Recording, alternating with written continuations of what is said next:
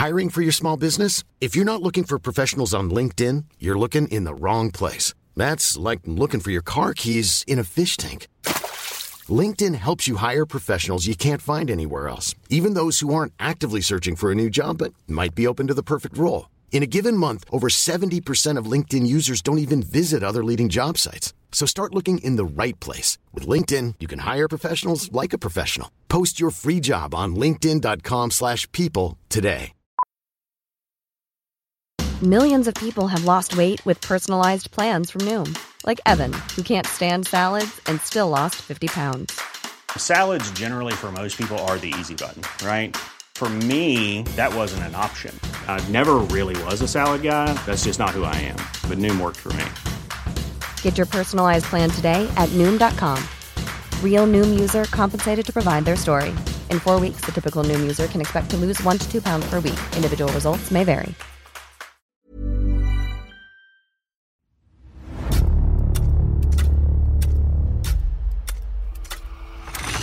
La nota roja en la prensa. Acontecimientos que conmocionaron a la sociedad. Esto es Archivos Secretos de la Policía.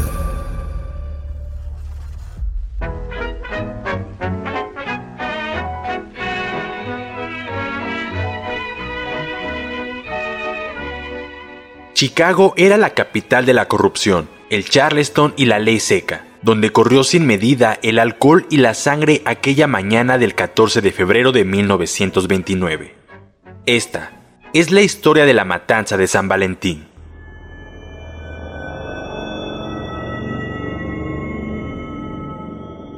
En Estados Unidos, a finales de 1919, los legisladores aprobaron la ley seca, la cual entró en vigor el 16 de enero de 1920, y estipuló que se prohibía la producción, distribución, venta y consumo de bebidas embriagantes en todo el territorio de Estados Unidos. La medida tuvo como objetivo terminar con los robos, riñas y también con salones, cabarets y tabernas, donde los obreros acudían a beber un whisky, ron o cerveza para olvidarse de la monotonía de sus vidas. Esto provocó que miles de personas se quedaran sin empleo, pues las fábricas destiladoras cerraron, en consecuencia, las tabernas, por lo que ya no fueron necesarios los servicios de agricultores, destiladores, repartidores, obreros y taberneros. Fue en ese momento cuando las mafias del crimen organizado supieron jugar la carta adecuada para su beneficio, pues construyeron toda una industria que produjo alcohol de manera clandestina, la cual les retribuyó ganancias millonarias. El gobierno de Estados Unidos quiso limpiar, purgar al país del consumo excesivo de alcohol y sus fatídicas consecuencias por medio de la prohibición, pero lo único que consiguió fue que las mafias del crimen se desarrollaran a niveles nunca imaginados. La disputa por el control de este gran negocio incrementó y recrudeció los enfrentamientos entre bandas gangsteriles. Uno de los sucesos más sangrientos fue el que ocurrió el día de San Valentín de 1929.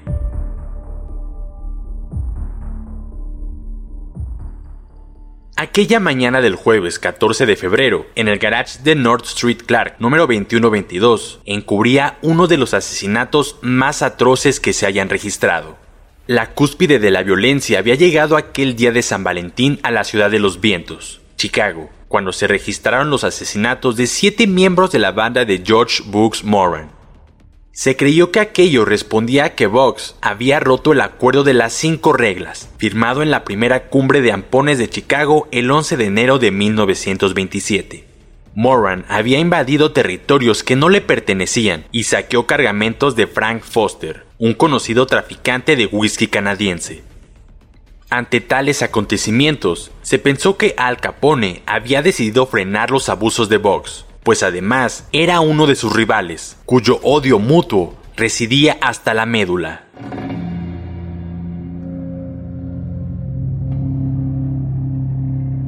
En una ciudad con alrededor de 3 millones de habitantes, los asesinos de los siete miembros de la banda de Vox Moran entraron y salieron prácticamente como si lo hubieran hecho bajo el cobijo de la noche, y casi sin dejar rastro.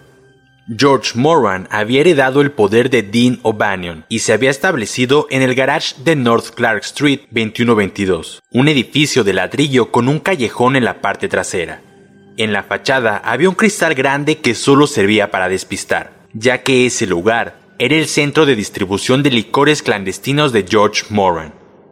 En la entrada estaba la simulación de una oficina que abarcaba de muro a muro, con una puerta de madera que comunicaba con el garage. Al salir por la parte posterior había un callejón que conectaba con la avenida Garfield por un lado y con la avenida Webster por el otro. En los alrededores existían casas antiguas y pequeñas tiendas. Alrededor de las 10 horas, los siete que habrían de morir se encontraban dentro del garage. Estos eran Adam Heyer, James Clark, Alfred Wenshank, Frank y Peter Gusenberg, John May y el Dr. Reinhard Schwimmer. Aquella mañana fatal, todos, menos uno, charlaban descuidadamente en una esquina del garage. Cuatro de ellos estaban sentados y dos de pie.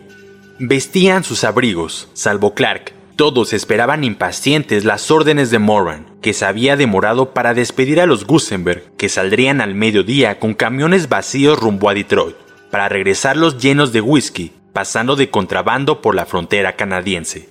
Afuera, un pequeño incidente que no trascendió daría la pauta para la coyuntura de la matanza. Sobre la avenida Webster apareció un enorme carro pintado de negro que parecía un coche de policía. Al doblar por el sur, en Clark Street, un camión lo rozó levemente. El conductor del auto negro se bajó para ver qué había pasado y Elmer Lewis, el camionero, también bajó y se acercó. Entonces, el otro le hizo una seña para indicar que no era nada. Elmer sintió alivio, regresó a su camión y más adelante aparcó para descargar su mercancía. El auto negro de policía se estacionó frente al 2122 de North Clark Street.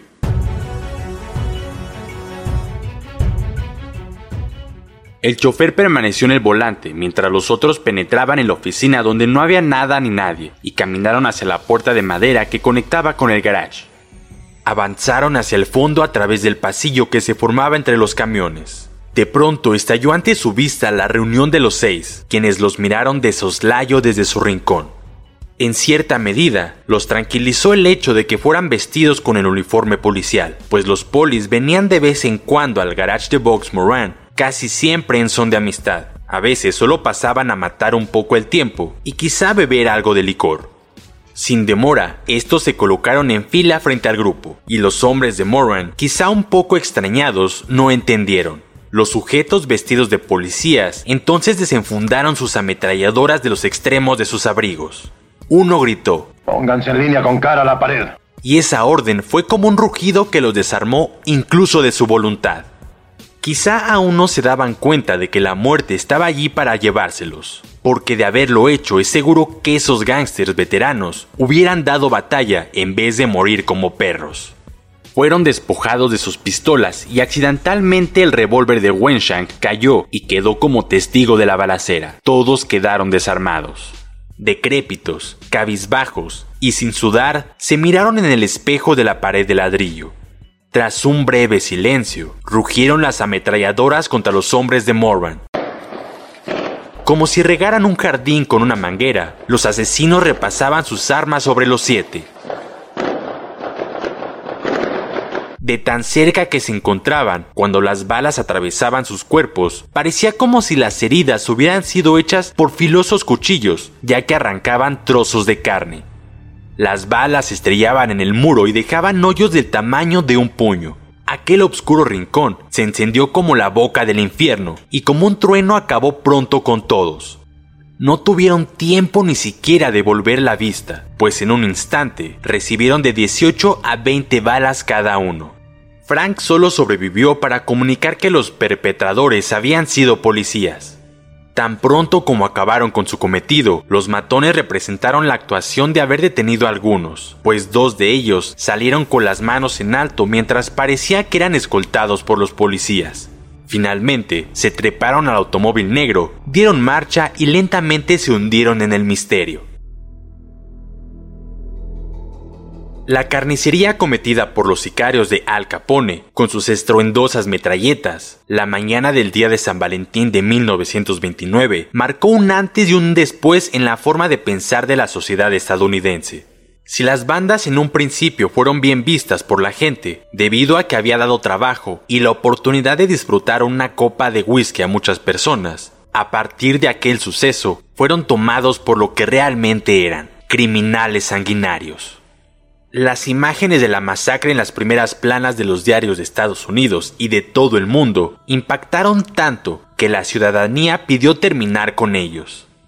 Pero ¿realmente qué hizo la autoridad al respecto? Pues muy poco, ya que en un principio la policía de Chicago no estuvo interesada en resolver la matanza, a menos que Al Capone estuviera involucrado, así que trataron de responsabilizarlo pero no tuvieron éxito. El presidente de Estados Unidos, Herbert Hoover, pidió que se contratara al mejor experto en balística para investigar el caso.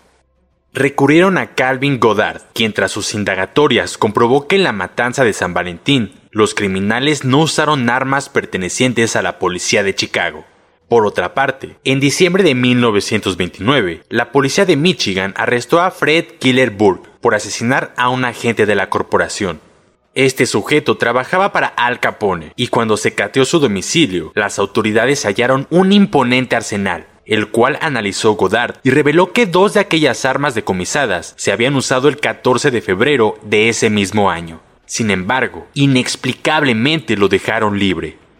A un año de la masacre, la investigación estaba en punto muerto. No había un solo detenido. La policía de Chicago nunca pudo demostrar la participación de Al Capone en aquella sangrienta masacre. Pese a ello, a mediados de 1931, fue encarcelado y acusado por evasión de impuestos. Para noviembre de 1931, un juez cerró por completo la averiguación.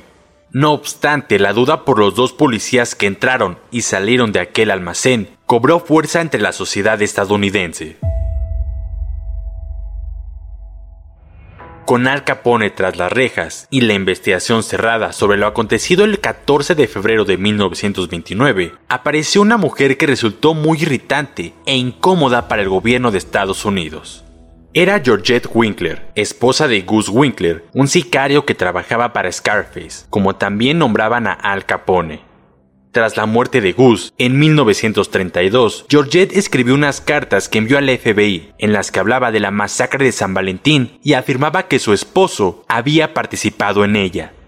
Contó que pocos días antes de los sangrientos hechos, su marido se reunió con un sujeto llamado George Guest, quien también trabajaba para Al Capone, y estaba vestido con uniforme de policía, motivo que les causó mucha gracia y no paraban de reírse. También señaló que los dos policías que abrieron fuego aquella mañana eran dos matones de Al Capone, de origen estadounidense y no de ascendencia italiana, como lo afirmó la policía de Chicago. Además, mencionó que las armas se las había proporcionado Fred Killer Burke, sin embargo, el FBI no le creyó y la tacharon de oportunista y de querer sacar ventaja para vender un libro.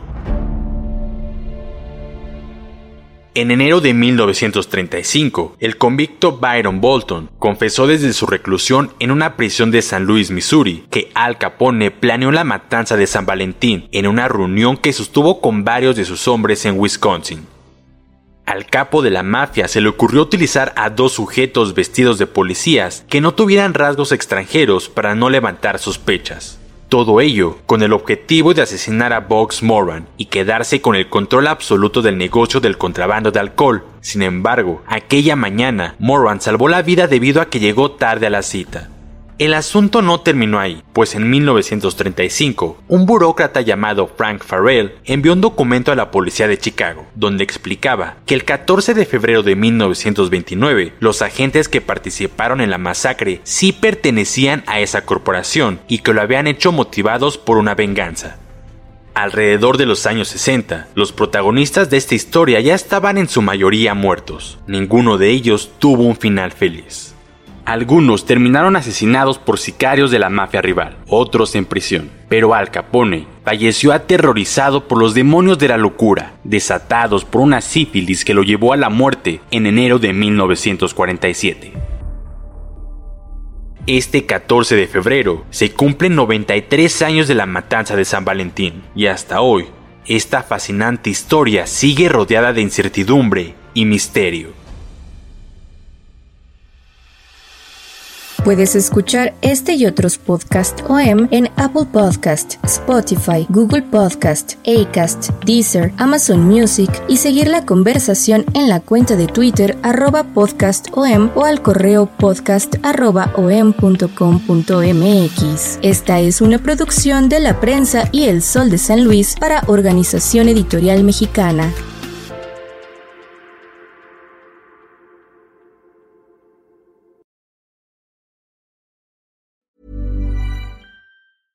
Even when we're on a budget, we still deserve nice things.